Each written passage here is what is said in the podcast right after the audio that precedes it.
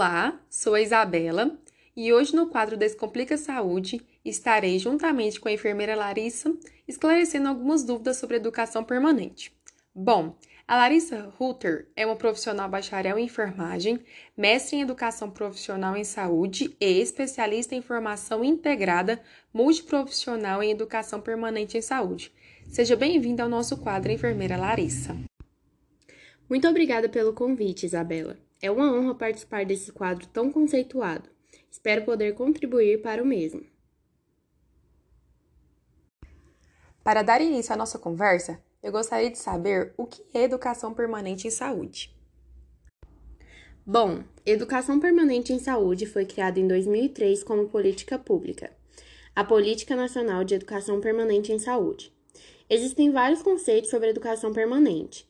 Muitos estudos citam que ela é a aprendizagem no cotidiano do trabalho, a partir de problemáticas que surgem da própria vivência.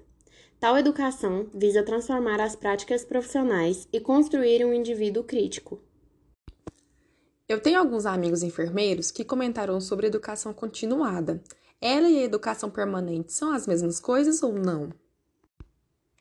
Apesar de muito parecidas, elas não são iguais. Ambas têm caráter complementar. A educação continuada é mais um modelo de atualização dos procedimentos de serviço, através de cursos, palestras, entre outros.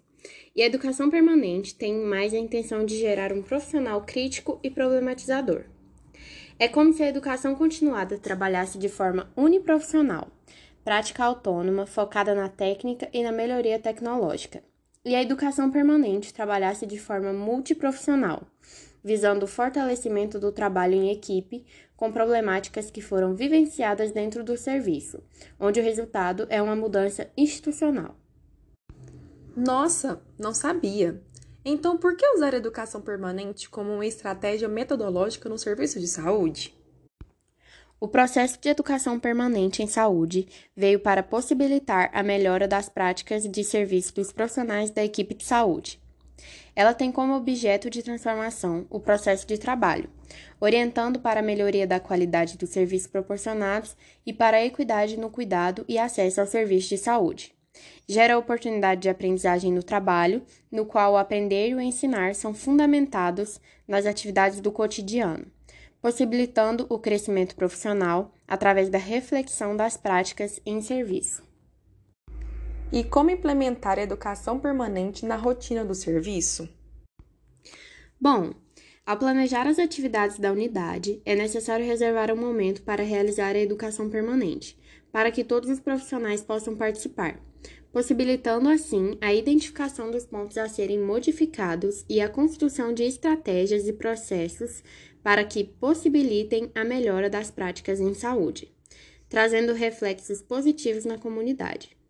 Podemos dizer que o momento da realização das ações de educação permanente em saúde é o momento para a equipe se interagir, entrar em sintonia e traçar planejamentos e condutas baseadas na realidade da comunidade. Entendi.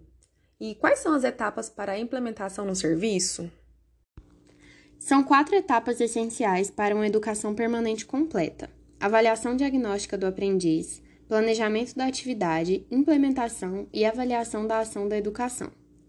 Para explicar melhor cada etapa, vou dar um exemplo da educação permanente que realizamos na pandemia pela Covid-19, com um grupo de agentes comunitários de saúde de algumas unidades básicas do município de Jataí, Goiás. Primeiramente, por meio de um grupo do WhatsApp, nós estabelecemos o primeiro contato com seis agentes. Em uma conversa informal, nós aplicamos a avaliação diagnóstica. Foram levantados os pontos de maiores dificuldades no dia a dia de serviço das profissionais, sendo o tema mais mencionado a hipertensão arterial sistêmica. Por ser um assunto bastante difundido, foi disponibilizado um formulário Google com o objetivo de delimitar as maiores dúvidas, conhecer o perfil das participantes e decidir o melhor horário e data para a ação.